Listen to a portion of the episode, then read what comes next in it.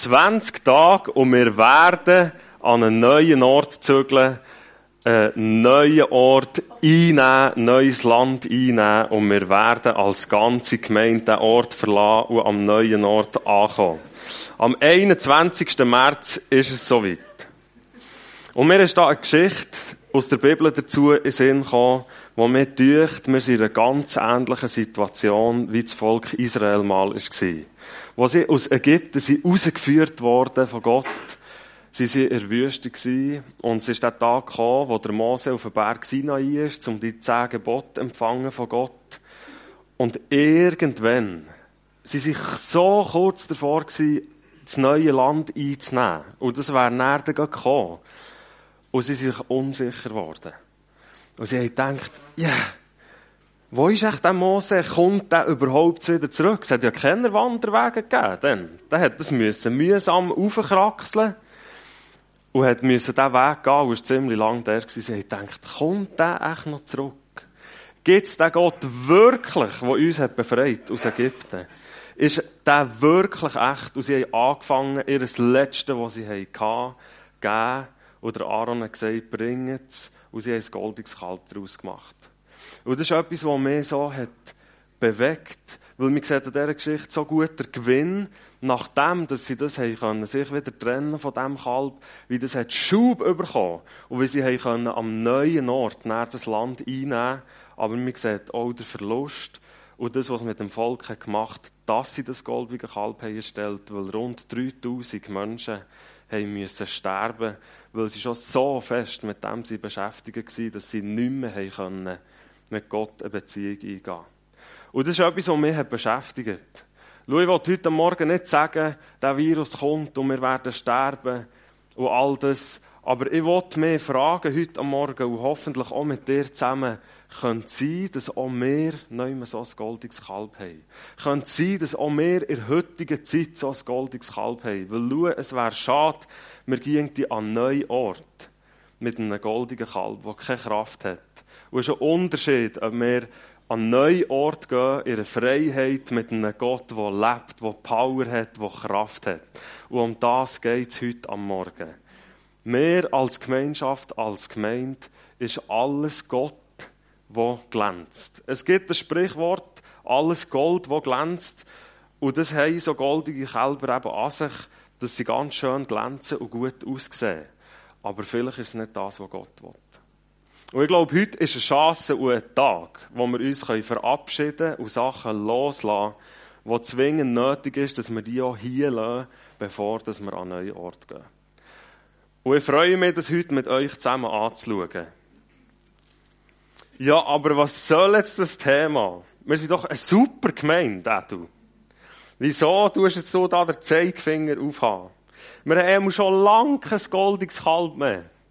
Und Schmuck kann ich sowieso nicht daheim, den ich bringen muss. Und wir merken irgendwie, es gibt eine Distanz zwischen dieser Geschichte zu uns heute, weil wir in einer anderen Zeit sind. Nicht in der gleichen Situation sind, weil wir eine andere Konstruktion haben von unserer Gesellschaft, ein anderes Denken, ein anderes Leben.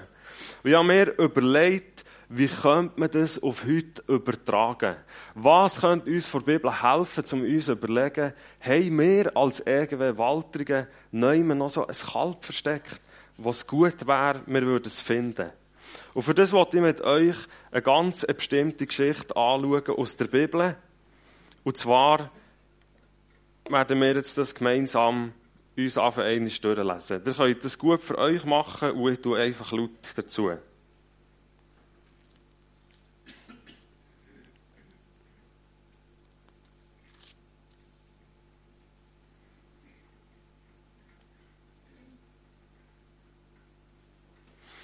Jesus antwortete, ein Mann befand sich auf der Straße von Jerusalem nach Jericho, als er von Räubern überfallen wurde. Sie raubten ihm seine Kleider und sein Geld, verprügelten ihn und ließen ihn halbtot am Straßenrand liegen. Zufällig kam ein jüdischer Priester vorbei, doch als der Mann dort ihn liegen sah, wechselte er auf die andere Straßenseite und ging vorüber. Dann kam ein Tempeldiener und sah ihn ebenfalls dort liegen, doch auch er ging auf der anderen Straßenseite vorüber. Schließlich näherte sich ein Samariter. Als er den Mann sah, empfand er tiefes Mitleid mit ihm. Er kniete neben ihn, behandelte seine Wunden mit Öl und Wein und verband sie. Dann geht's noch weiter, dann hob er den Mann auf seinen eigenen Esel und brachte ihn zu einem Gasthaus, wo er ihn versorgte. Am nächsten Tag gab er dem Wirt zwei Denare und bat ihn gut für den Mann zu sorgen.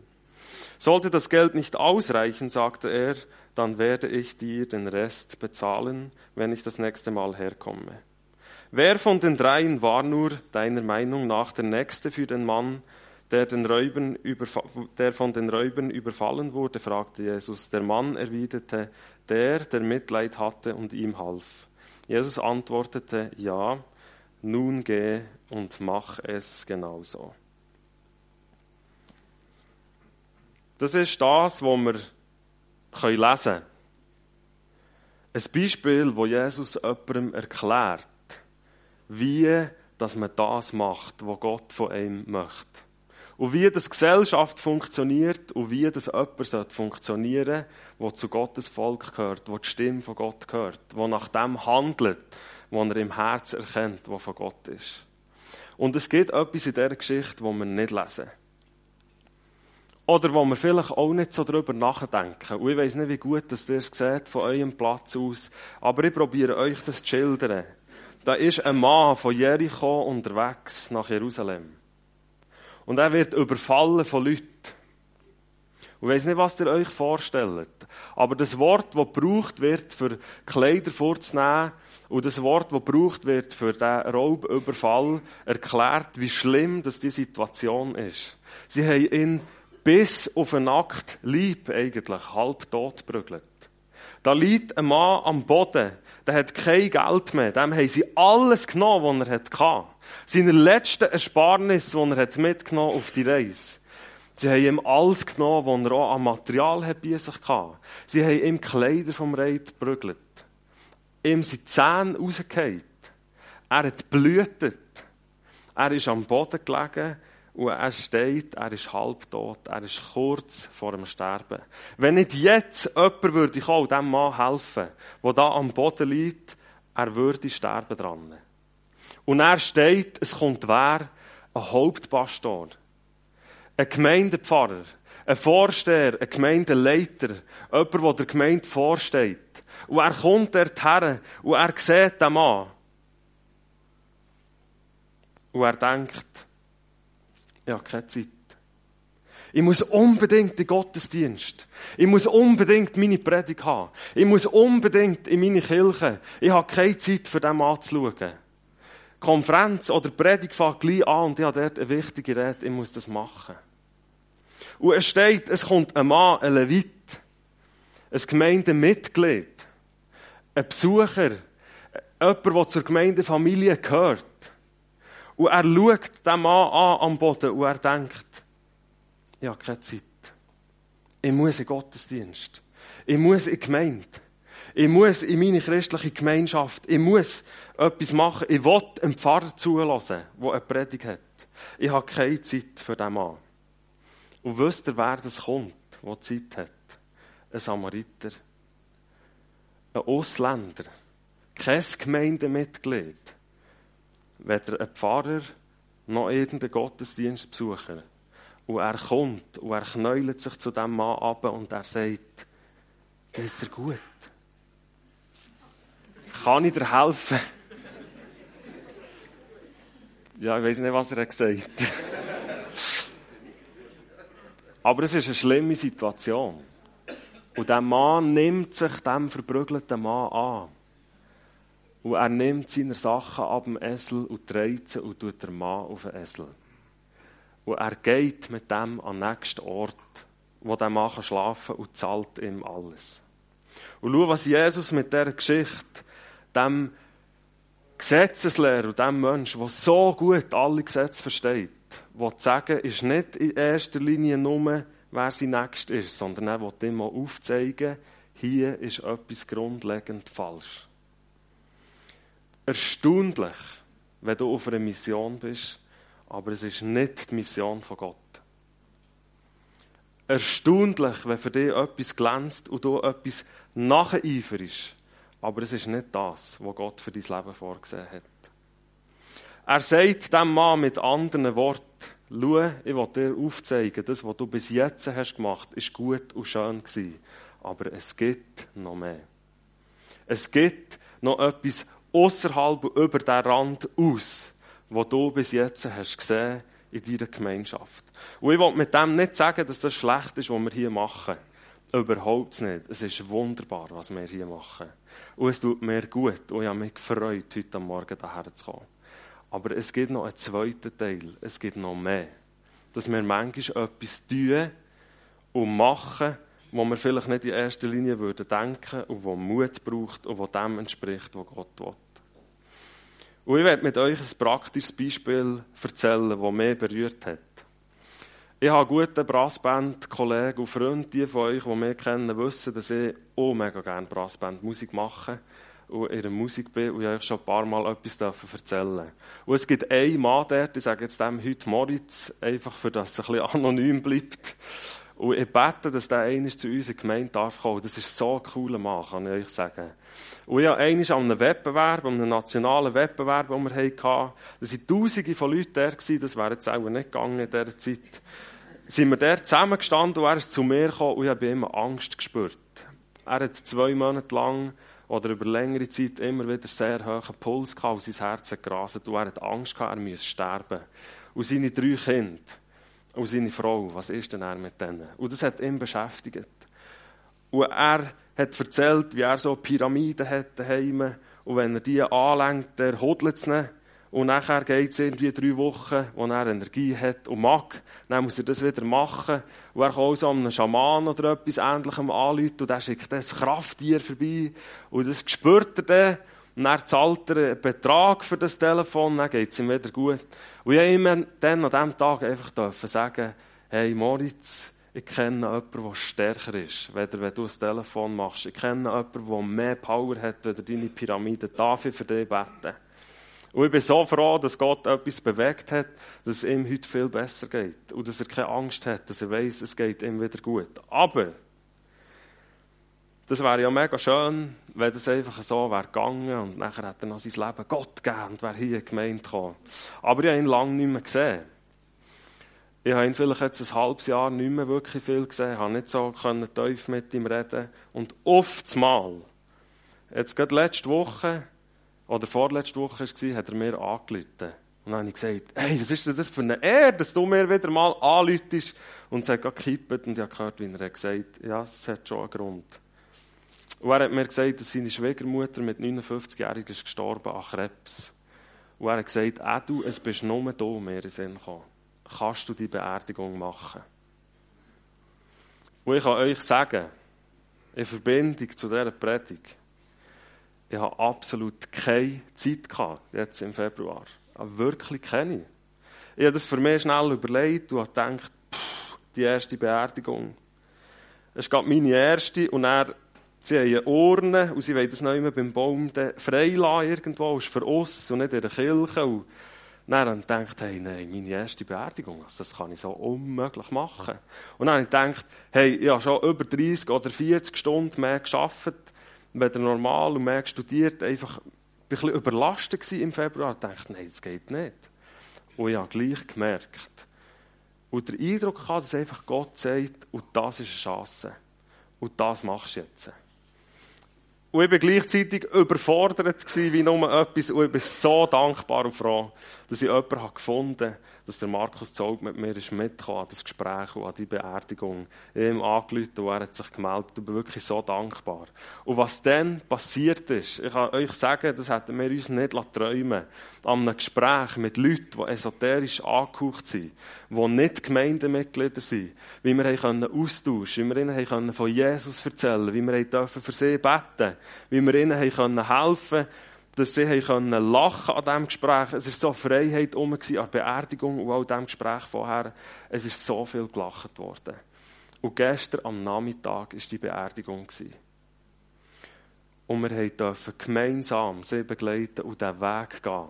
Und wir können ihnen sagen, dass wenn Leute noch nicht versöhnt sind, dass Jesus für das ist gestorben und dass sie das dürfen dort lassen, nicht mitnehmen. Und es sind so viele Leute zu uns gekommen mit Tränen in den Augen und haben gesagt, danke vielmal habt ihr das gemacht. Es war so stimmig. Gewesen. Und schau, das wünsche ich einfach uns allen. Es geht nicht darum, dass ich ein Held bin oder der gute Markus ist eine Wahnsinnsmaschine.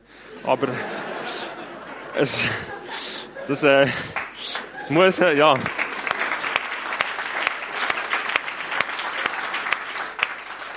Nein, und ich will auch dorthin, wo du, und ich will auch das erleben, was Gott mit deinem Leben gemacht hat und noch viel mehr, hoffentlich. Aber es muss eigentlich mal gesagt sein, dass er eine Maschine ist. Also, wenn wir aufeinander loben. Man kann alles zum Guten brauchen. Und das ist der Gewinn, wenn man erkennt, wo die goldigen Kälber versteckt sind, dass man weiß, wie man denen begegnen kann und wenn man denen aus dem Weg gehen kann, die kann auf die Seite räumen, dann kommt Power in das Leben, dann kommt Kraft von Gott. Und dann geht es vorwärts. Und dann kann man mit ihm zusammen etwas Kraftvolles erleben und bewirken. Und um das geht es mir, dass wir uns überlegen, wo haben wir das in unserem Leben, für das wir erkennen, wie wir das umschiffen können. Für das wir zu dem Ziel kommen, wo Gott gerne möchte.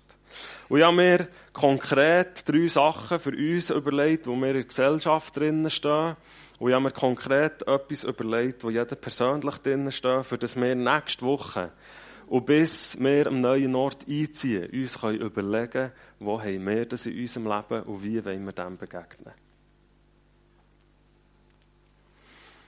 Es gibt ganz, ganz Häufen so versteckte goldige Kälber und ich bin mir bewusst, dass ich da nur einen kleinen Teil habe rausgepickt. Ein so grosses Kalb oder die Bibel redet auch von Götzen, ist für mich Beschäftigung. Wenn man schaut, wie das ist entstanden, ist ja nur Kommunikation in der Arbeitswelt.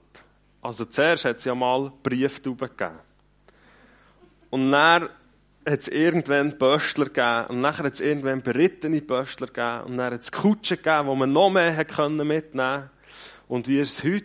E-Mail, WhatsApp, es ist innerhalb Sekunden ist ein Auftrag da. Innerhalb Sekunden ist eine Frage da. Innerhalb Sekunden ist eine Erwartung da. Und wir sollten sofort reagieren. Und schau, das macht einfach die und mich beschäftigt. Und es führt dazu, dass du und ich keine Zeit mehr haben. Ich rede so viel mit Leuten und ich bin mir bewusst, dass ich auch jemand bin, der mega viele Leute sagt, schau, es läuft einfach mega viel, wenn man mich fragt, wie geht's dir? Und ich habe darüber nachdenken und studieren, muss das so sein? Also ich habe spannende Diskussionen geführt. Ich bin wirklich der Meinung, der Wecker am Morgen früh, kann man nicht vorstellen, dass das Gottes Plan ist. nicht, nicht, weil ich so einem, nur ein Morgenmuffel bin, sondern müsst euch das mal überlegen, es ist noch dunkel draussen. Und der Körper möchte schlafen, sonst würde wir ja erwachen von selber. Und er läutet so ein Ding, das uns sagt, jetzt geht's los. Heute musst du etwas erleben. Also, tut euer Wecker weiterhin brauchen und geht arbeiten, aber ich möchte euch das gerne mitgeben. Kann sein, dass du beschäftigt bist. Und vor lauter Beschäftigung keine Zeit mehr hast, für etwas zu machen. Und schau, wenn heute am Morgen auf meinem Weg daher etwas wäre passiert unterwegs ich habe mich dafür gehabt, ein WhatsApp zu schreiben im Dirk und zu sagen, ich komme ein bisschen später in das Gebet für heute am Morgen, weil es jetzt noch etwas passiert. Und ich schaue schon, dass ich um halb zehn näher da bin. Aber es kann manchmal Sachen geben, wo wir merken, der Gewinn daran ist nicht, dass man Zeit hat. Und schau, die Leute brauchen heute mehr denn je Zeit, die ihnen jemand zulässt. Die sich ihnen jemand annimmt und vor allem Zeit mit ihnen verbringt. Und das ist schon der nächste Punkt. Tolerant. Habt ihr das Wort schon mal gehört? Das ist eines der Hauptwörter in der heutigen Zeit und es tut mich beschäftigen, positiv und vor allem negativ. Jeder hat sein eigenes Gärtchen mit seinen Blümchen und niemand darf wissen, was ich da innen gesetzt und gesagt habe, was ich da mache. Das ist meine Sache. Und niemand hat über mich zu uns zu schauen. So kommt mir das manchmal vor immer von Diskriminierung auf Fußgänger und Gängerinnen streifen, auf was dass man alles muss schauen muss. keine Aussicht mehr und das führt dazu, dass wir uns von Anfang isolieren. Wir haben nicht mehr das Anrecht, Leute ins Leben hineinzureden und ihnen Aussicht geben auf ihr Leben, wie wir sie wahrnehmen. Und es passiert so schnell und wir lassen uns nicht mehr sagen von anderen Menschen. Und das ist aus meiner Sicht ein goldiges Kalb. Man fährt sich an isolieren. Und jeder tut für sich so, wie er denkt, dass es am besten ist. Aber ich kann euch sagen, wo der Mose ist zurückgekommen vom Berg, er hat diesen Leuten nicht gesagt, oh, schön, das goldiges Kalb, mal, mal. Sollen wir den Tag aufteilen, gehen die 20 Leute, die das brauchen, können noch bisschen zu dem, dann kommen wir dann wieder, gell? Er hat das zerstampft, verbrannt. Er, gut, schnell grusig gesagt, jetzt müssen trinken und essen. Aber es hat nicht Platz, dass wir uns isolieren und dass wir uns nicht mehr in unser Leben hineinreden. Und ich glaube, es ist ein Geschenk und bewirkt Wachstum, wenn wir wieder anfangen, ehrlich sein zueinander. Wenn wir auch unseren Arbeitskollegen, in unserem Umfeld, wo wir sind, einfach Leute mal ehrlich unsere Meinung sagen. In Musik, in Beiz bin ich viel damit konfrontiert, nicht zu lachen über perverse und sexistische Witze. Und dann sagen ich, was ich dazu denke. Und das hat Kraft. Und manchmal weiss ich es nicht hören, und manchmal ist es auch nicht dran, aber ich bin sicher, es bewirkt Wachstum. Wenn wir wieder anfangen, unser Gärtchen aufzutun und Leuten Einblick geben in unser Leben und gleichzeitig auch sagen, was wir zu diesen Blümchen denken, die in anderen Gärten sind. Und das Letzte ist brandaktuell mit diesem Virus. Die Medien haben einen extremen Einfluss auf uns Menschen. Und ich glaube, es ist gut, wenn wir uns unterordnen, wenn wir Vorschriften wahrnehmen. Es tut mir mega leid für die, die ich heute Morgen umarmt habe. Ich habe es wirklich vergessen. Und äh, ich, ich bin so, es entspricht mir nicht, jemandem nicht zu zeigen, dass ich ihn gerne habe. Aber ich glaube, es ist gut, wenn wir da drauf schauen und wir wollen uns auch probieren zu schützen. Aber wir sollen uns nicht verunsichern. Und schau, Unsicherheit gibt Angst. Und wir leben nicht in Angst. Wir leben in Freiheit. Darum habe ich am Anfang auch gesagt, wir haben eine weitere Perspektive. Und wir dürfen eine Sicherheit haben in Gott. Weil Gott hat gesagt, er hat allem eine Zeit vorbestimmt. Und darum ist es besser für einen Menschen, er genießt jeden Tag Gemeinschaft zu essen, zu trinken, zu arbeiten und freut sich daran, dass er das darf, weil es ist ein Geschenk von Gott. Ich glaube, das sind so Sachen, wo wir in der Gesellschaft drinnen stehen, wo es sich lohnt, mal zu überlegen, wie brauche ich meine Zeit? Wie bin ich tolerant? Was darf man mir sagen, was nicht? Was sagen die anderen, was nicht? Und wie lasse ich mich beeinflussen von Sachen, die der grösste Teil der Menschheit darüber berichtet? Und ich glaube, es gibt auch noch etwas Persönliches. Was kannst du nicht loslassen, wenn du alles solltest geben? Ich habe ein Buch gelesen von Timothy Keller und dort steht das drin. Wenn du herausfinden willst, wo deine Götze sind oder dein goldige Kalb, was kannst du nicht loslassen? Und da dazu gibt es noch eine ganz kleine Geschichte. Ein Mann hat einen Traum und hat das Gefühl wie Gott ihm sagt, ich will, dass du mir alles gibst.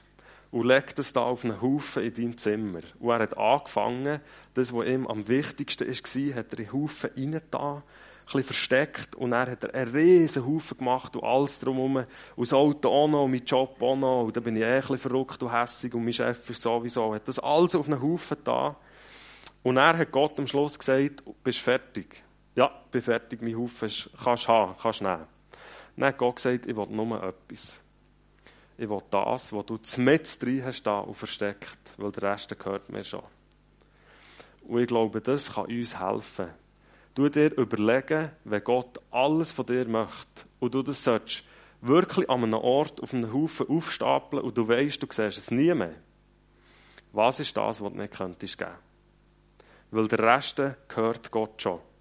Und das möchte ich dir jetzt einfach mitgeben für die nächste Zeit. Weil ich glaube, es hat Kraft. Und ich glaube, es ist wichtig, dass wir Sachen loslassen.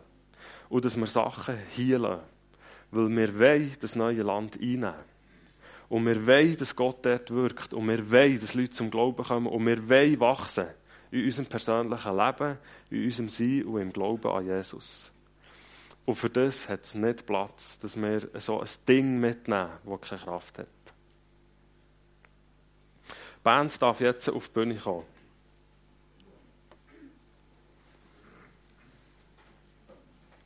Ja, mit dieser Predigt nicht wollen, Zeigefinger aufhaben und zeigen, wie schlecht du bist. Und ich habe ganz viele Sachen in meinem Leben, die sie aufgebrochen, die ich merke, an denen ich arbeiten Das bin ich nicht parat zum Hergeben. Oder wo ich merke, das ist mir zu wichtig und wo ich merke, ich nehme mir zu wichtig. Und ich möchte oder lade dich ein, dass du dir überlegst, als was für eine Gemeinde wollen wir an einen neuen Ort gehen. Als was für eine Person willst du an einen neuen Ort gehen? Welcher Mensch willst du sein? Weil wir wollen auf Gottes Mission sein und nicht auf unserer eigenen. Und wenn du merkst, etwas bricht in dir auf, dass du merkst, ja, sogar etwas hier in der Gemeinde habe ich zu einem Götz gemacht. Sogar etwas hier in der Gemeinde ist mir zu wichtig geworden, dass es mich ablenkt von dem, was ich tun soll. Oder wenn du merkst, dass dir etwas aus der Gesellschaft betrifft, oder etwas ganz Persönliches, wo du merkst, das ist das, wo ich nicht parat bin, in diesen Haufen eigentlich reinzulegen und Gott herzugeben. Dann möchte ich dich einladen, dass du zu Leuten, die hinten werden stehen, jetzt vom Ministry, gehst und die Chance nützt und lässt für dich beten. Weil es hat mega Kraft, wenn wir das mit Leuten teilen, weil es in der Bibel heisst, dass wir dann werden heilig empfangen, wenn wir unsere Sorgen, Ängste und Zweifel mit Leuten teilen und dafür beten. Jesus, ich danke dir für den heutigen Morgen und für den Tag, den du uns geschenkt hast. Ich danke dir, dass wir eine Gemeinde sind, deine Familie, dein Volk, die dürfen ihre Sicherheit und ihre Zuversicht und ihre Hoffnung leben.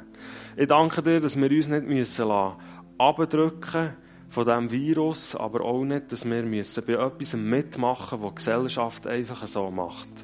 Ich bitte dir, dass heute am Morgen hier jetzt in diesem Moment eine Freiheit kommt durch die Heilige Geist. Und ich bitte dir, dass du in diesen Raum gehst und bei jedem Einzelnen von uns einfach an Herzenstüren anklopfst und uns zeigst, wo genau bei uns, dass es Sachen gibt, was besser wäre, wir würden sie loslassen, bevor wir weiterziehen als Gemeinde.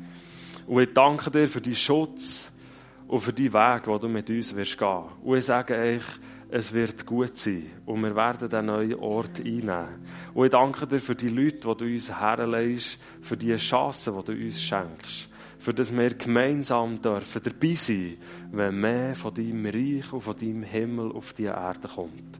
Weil du bist würdig, du meinst es gut mit uns und wir wollen allein dich als unseren Gott und Vater haben. Amen.